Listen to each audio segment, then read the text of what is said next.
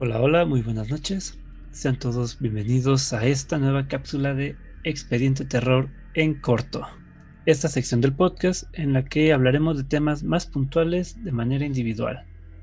Mi nombre es Esteban Castellanos y les recuerdo que pueden encontrarnos en nuestras redes sociales. Estamos en Facebook como Expediente Terror Podcast y en Instagram como Expediente Terror. También puedes seguirnos, suscribirse y escucharnos en las diversas plataformas de podcasting como Amazon, Anchor, iVoox, Breaker, entre otras. En esta ocasión me gustaría hablarles de la novela The Last Unicorn del escritor estadounidense Peter S. Beagle. Esta novela eh, fue publicada originalmente en 1968 y pertenece a un género que creo que hemos tenido un poco olvidado en el podcast que es la fantasía. El último unicornio nos plantea una pregunta básica. ¿Qué pasaría si fueras el último de tu especie? ¿Qué harías? ¿Te resignarías a morir en soledad o emprenderías un viaje en búsqueda de alguien más como tú? Aquí nuestro protagonista, o nuestra protagonista, mejor dicho, es un unicornio hembra que ahora sí que de manera casi fortuita, mientras está pastando en su bosque, escucha a un par de cazadores decir que ella es la última de su especie. Nadie sabe cómo ni por qué, pero los unicornios han desaparecido. Con algo de dudas, nuestra protagonista empieza a correr sin una dirección fija, tratando de descubrir qué pasó con sus compañeros y viendo si en su camino se topa con alguien más. Pero no es hasta que se cruza con una mariposa que esta le dice a dónde tiene que ir, que es con el toro rojo. En su camino, además, une fuerzas con Schmendrick, que es un mago mediocre que trabaja para un circo ambulante, el circo de Mommy Fortuna, una vieja bruja que se, se dedica a capturar animales y hacerlos pasar por seres mágicos.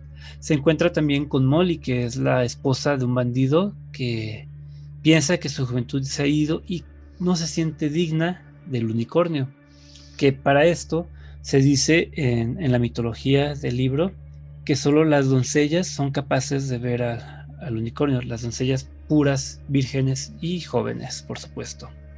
Pero bueno, así como se encuentra con amigos, también eh, se encuentra con enemigos como la ya mencionada Mommy Fortuna o el rey Haggard y el príncipe Lear, que son personajes que cumplen con ¿cómo decirlo?, leves papeles en momentos puntuales de la historia, ya llegando casi al final. Y todo esto desemboca con el mismísimo toro rojo. En lo personal, a esta historia le guardo mucho cariño porque su adaptación, eh, una película animada dirigida por Arthur Rankin, formó parte importante de mi infancia a tal grado que cuando cumplí 10 años mi tía me regaló un cuadro en el que pintó una de las escenas finales de la película, pero pues tuvieron que pasar bastantes años antes de que por fin pudiera leer la novela. Algo que me gustó mucho son los temas o los dilemas morales que tocan en cada uno de los personajes. Por ejemplo, tenemos la soledad que siente el unicornio y lo efímera que es la vida humana para ella. Tenemos en el mago Schmendrick un momento en el que vemos el arrepentimiento que podemos llegar a sentir a pesar de que sabemos que hicimos lo correcto.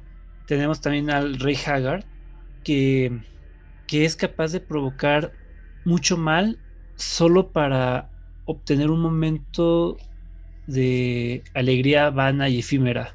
Y tenemos también al personaje de Lady Amaltia, que no lo había mencionado, pero eh, que es una doncella que está dispuesta a sacrificar todo lo que ama y conoce solo por el amor a otra persona. Que de hecho llega un momento en la historia en el que hasta te duele leer a este personaje. Uno como lector puede sentir el sufrimiento por el que está pasando Lady Amaltea y sí, aunque su introducción es un poco aburrida, se compone después de unas páginas y ya nos desemboca hacia un muy, buen final. No diría que es grandioso, pero sí me parece que es bastante bueno. De hecho, eh, este libro tiene una secuela innecesaria, si me lo preguntan a mí, pero la tiene. Yo, por mi parte, creo que soy feliz tratándolo como un libro independiente. Como puntos malos, ay, yo creo que lo principal es que este libro lo leí en inglés y al ser una historia de fantasía tiene un vocabulario algo complicado. Es más, creo que bastante medieval sería lo correcto. Y esto se nota en cómo hablan los personajes, que es de una manera muy propia unos a otros.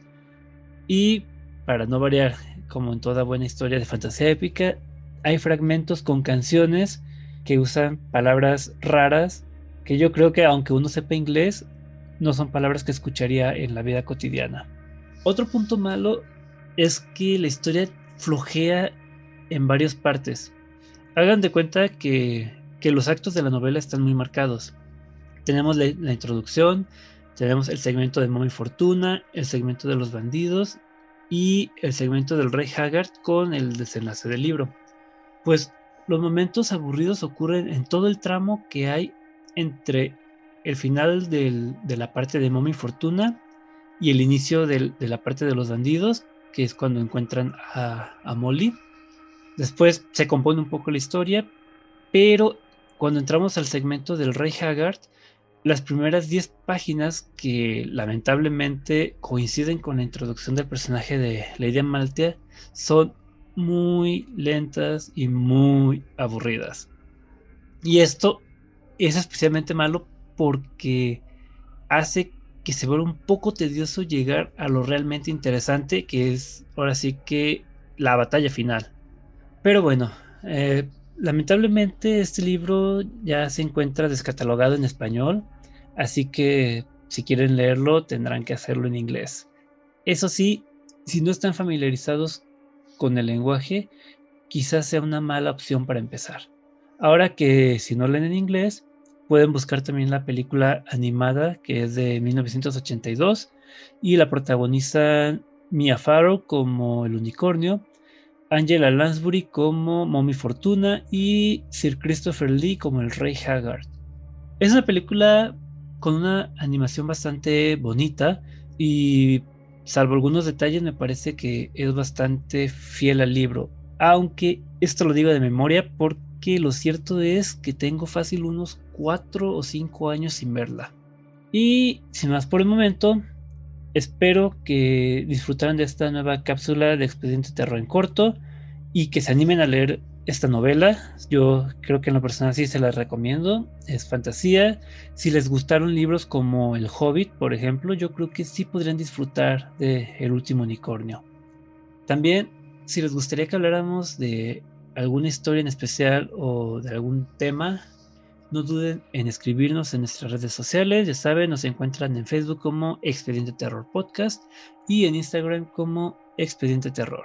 Les recuerdo también que pueden encontrar todos nuestros episodios en Spotify, Apple Podcasts, Amazon Music, Anchor o en su plataforma de preferencia. Yo soy Esteban Castellanos y esto fue Expediente Terror en corto. Buenas noches.